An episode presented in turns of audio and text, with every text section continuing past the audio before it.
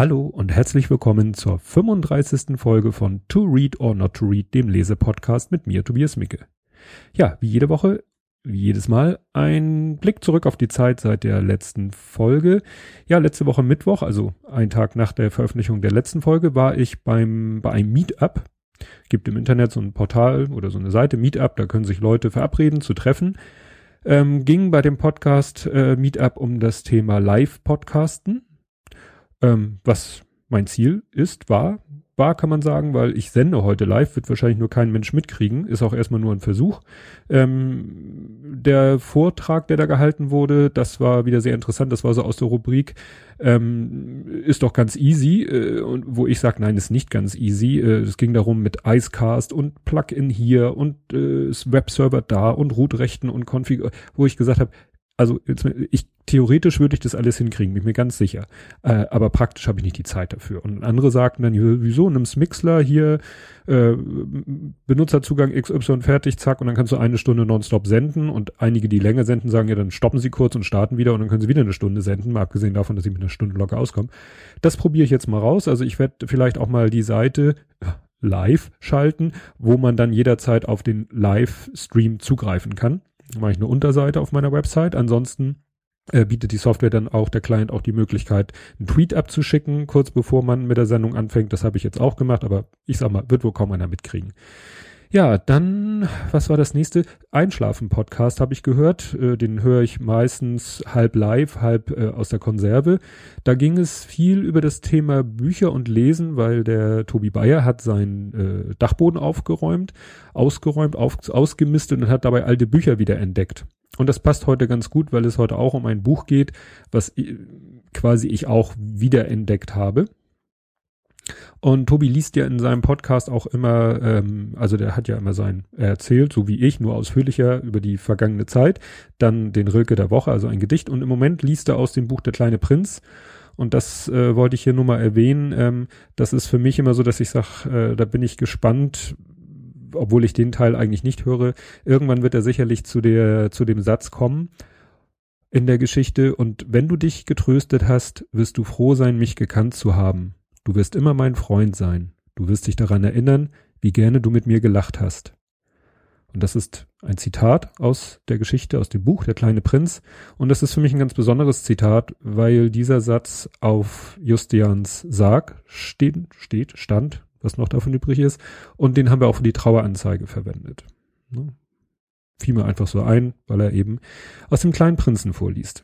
Ja, am Freitag war dann das Treffen, das ich auch schon mal angedeutet habe, hat dann wirklich geklappt. Ich habe mich nämlich mit dem besagten Tobi Bayer getroffen. Wir hatten uns verabredet, mal zum gemeinsamen Mittagessen, haben uns nett unterhalten und er hat so, wir wollten uns am Mittagessen, er meinte, wollen wir zu Vincent Vegan, das ist so ein Foodtruck hier in Hamburg und da habe ich mit Freuden zugestimmt, weil ich wollte schon immer mal bei so einem Foodtruck essen und auch gerade bei Vincent Vegan mal einen veganen Burger probieren, obwohl ich selber eigentlich mich nicht vegan ernähre, im Moment ein bisschen Low Carb, aber das widersprach ihm dann ein bisschen, aber es war mir dann auch auch egal.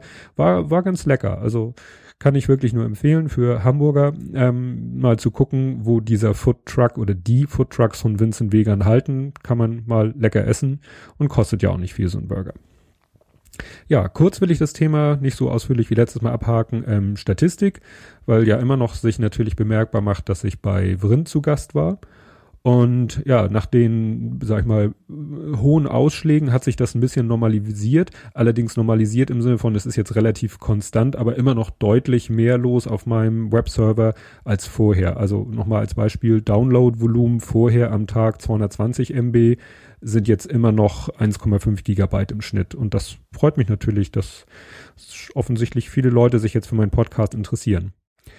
Ja, kommen wir nun zum Buch. Das Buch äh, hatte ich schon länger auf dem Zettel, ist mir irgendwann mal entweder im Kopf so selber eingefallen, dieses Buch, und äh, ich habe es jetzt auch im Bücherschrank gefunden. Ich wusste gar nicht mehr, ob ich das noch hab.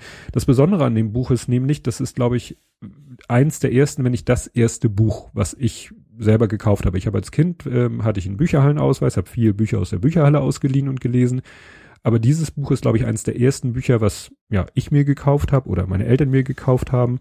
Das Buch ist auch, ähm, also vom von der Auflage her ist es von 1986. Ich könnte mir auch gut vorstellen, dass es wirklich so alt ist. Also dass es wirklich aus dem Jahr stammt, 1986. Und es handelt sich um das Buch Der Talisman. Das klingt jetzt noch nicht so spannend, klingt ein bisschen Fantasy-mäßig so. Ist es auch. Ähm, das Besondere an dem Buch ist, es ist von Stephen King. Gut, das für sich ist noch nichts Besonderes, aber es ist Stephen King zusammen mit Peter Straub. Von dem habe ich vorher nichts gehört, hinterher auch nicht, aber wie gesagt, dieses Buch ist ein, ein Werk von Stephen King zusammen mit Peter Straub. Nochmal zum Einordnen, Stephen King kennt, glaube ich, jeder, äh, Fantasy-Autor kann man ihn nennen, geboren 1947, Peter Straub ein Tick älter, geboren 1943. Die haben dieses Buch im Original geschrieben 1984 und auf Deutsch ist es, ähm, ja, erschienen, schätze ich mal, 86 oder vielleicht auch etwas früher, wobei damals war vielleicht Stephen King noch nicht so bekannt, also wurde es vielleicht noch nicht so schnell übersetzt. Die Übersetzerin ist Christel Wiemken, über die habe ich nichts gefunden. Über alles andere findet ihr Links in den Show Notes. Und das Interessante ist, ähm, die haben beide äh, dieses Buch ihren Müttern gewidmet. Aber das erschließt sich vielleicht gleich, wenn ich auf den Inhalt eingehe. Also es steht vorne eben drinne für jetzt muss ich überlegen, ich kann kurz gucken, für Ruth King, und das ist eben die Mutter von Stephen King, und Elvina, Elvina Straub, das ist die Mutter von Peter Straub. Also sie haben es ihren Müttern gewidmet, ist ja auch mal was Schönes. Ja, und äh, ich sage ja immer, wie ich zu dem Buch gekommen bin, sagte ich schon, das ist eben, also ich war damals eben schon großer Stephen King-Fan. Ich habe sehr viele Bücher von Stephen King gelesen. Es ist mit den Jahren weniger geworden. Also das letzte, was ich noch ziemlich konsequent gelesen habe, ist diese dunkle Turm Geschichte, diese, dieser Zyklus, sagt man dazu, ist ja keine Trilogie, also dieser dunkle Turmzyklus.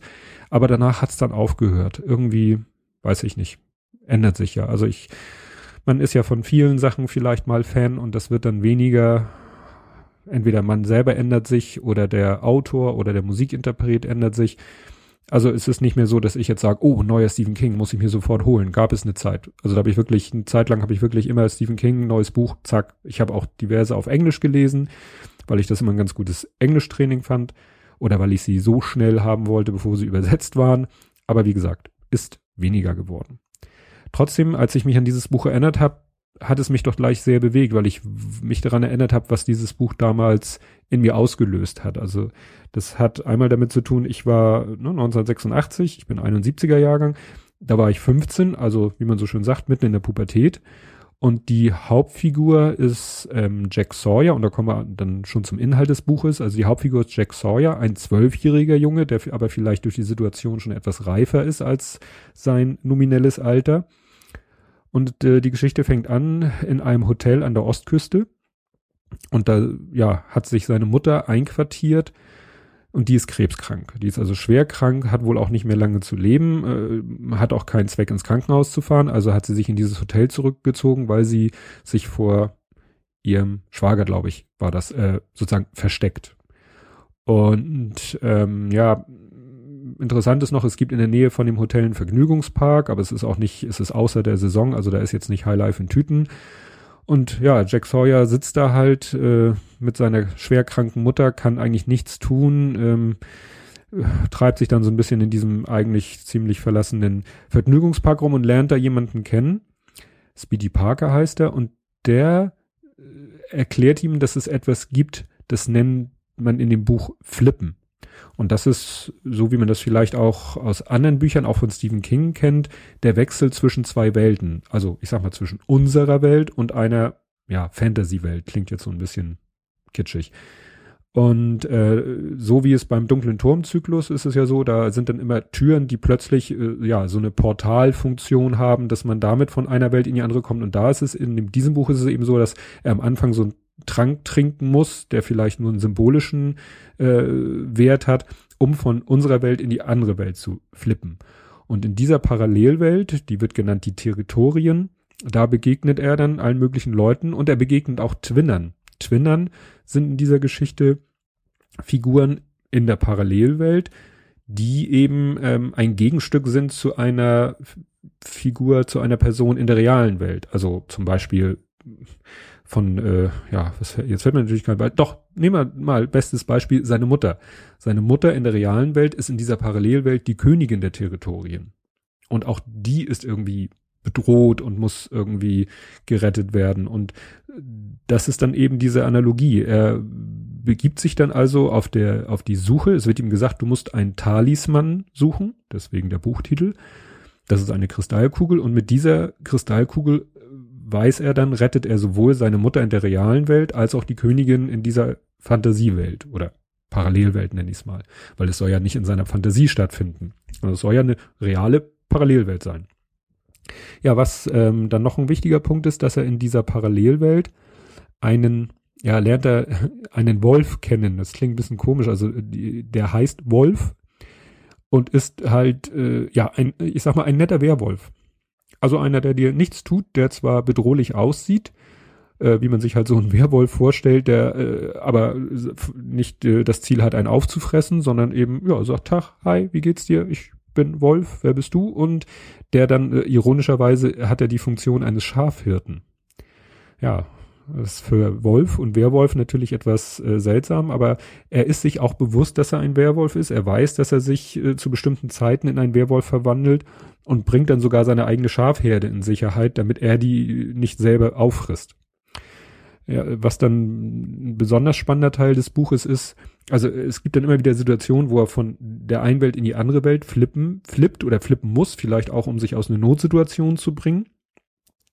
Und äh, das führt dann, und da ist es dann so, dass er in, bei einem dieser Flip-Vorgänge von der Fantasie-Parallelwelt in unsere Welt muss er Wolf dann mitnehmen in unsere Welt. Und das ist natürlich dann eine sehr schräge Situation, weil plötzlich in unserer Welt, wo es, sag ich mal, normalerweise keine Werwölfe gibt, plötzlich ein Werwolf durch die Gegend läuft. Und ja, das führt dann äh, zu einer spannenden Geschichte, weil äh, dann der Wolf sich verwandelt in unserer Welt und da auch nicht so drauf vorbereitet ist. Ja, und das äh, gibt dann so eine dramatische Szene, da will ich aber nicht, nicht zu viel verraten. Ja, wie ich schon erwähnte, geht es in dem Buch im, im Großen und Ganzen eben darum, durch wie er durch diese Parallelwelt reist, äh, also ne, er muss da sozusagen reisen an die in den Westen. Ich weiß nicht, ob er parallel in der Realwelt auch nach Westen wandert, das erinnere ich nicht mehr. Aber er und es ist eben ein Wettlauf in beiden Welten gegen die Bösen. Ne? Es gibt eben in beiden Welten, sowohl in der Realwelt als auch in der Parallelwelt, gibt es Böse und vor denen äh, ja muss er sich halt in Acht nehmen und muss versuchen, beide Welten zu retten.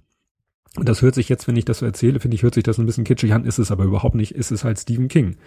Ne? Also es ist dramatisch, es ist spannend, es ist sehr packend, sehr fesselnd und ähm, ja, deswegen kann ich dieses Buch trotz seines Alters, also ne, es ist ja schon fast 30 Jahre alt, oder in der Originalversion ist es schon 30 Jahre alt, kann ich das sehr empfehlen, dieses Buch.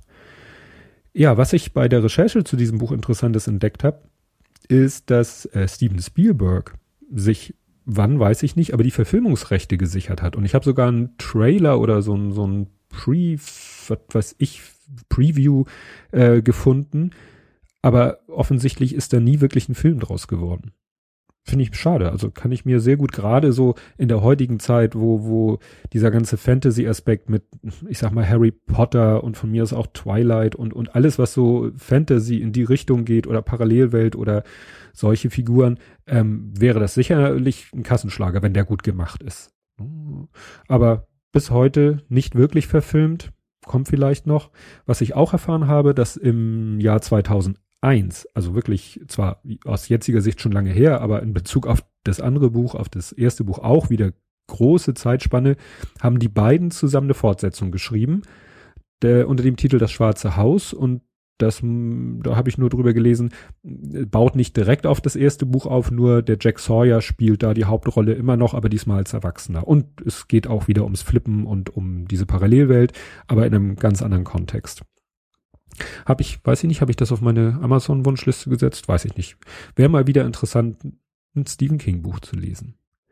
Ja, erschienen ist das Buch im Heine Verlag und ich habe entdeckt, als ich das Buch äh, genau mir angeguckt habe, ich habe eine Sonderausgabe für den Bertelsmann Club oder Club Bertelsmann gibt's auch nicht mehr, habe ich gerade entdeckt. 2015, gerade zu, zum Ende 2015 wurde dieser Dienst eingestellt.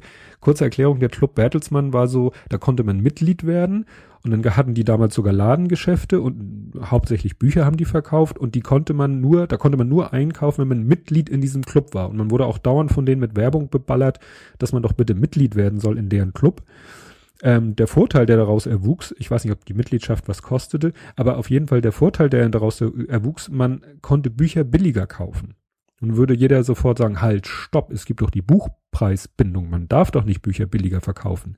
Ja, ha, das haben die einfach dadurch gelöst, dass sie mit den Verlagen, dass der Verlag dann gesagt hat, oder die zum Verlag, mach uns mal eine Sonderausgabe. Und das war dann anderes Cover oder was weiß ich, Taschenbuch statt gebundene Ausgabe, irgendwas. Es war jedenfalls immer ein, eine Spezialauflage für den Bertelsmann Club. Und so konnten sie dann ihre Spezialausgabe billiger verkaufen. Ne? War so eine Hintertür, um an der Buchpreisbindung vorbeizukommen. Aber, ne, klar, kann man sich vorstellen, in Zeiten von Amazon und Co. Ähm, und äh, ja, eh, sag ich mal, einem Sterben des Buchhandels im Ladenbereich hat der Battlesman Club, ich glaube, erst haben sie ihre Läden eingestellt und dann gab es sie noch als Website und das haben sie dann auch irgendwann eingestellt. Fand ich ganz interessant, dass es die nicht mehr gibt, weil das erinnere ich noch gut in meiner Kindheit, dass wir öfter in diesem Bertelsmann Buchläden waren und Bücher gekauft haben.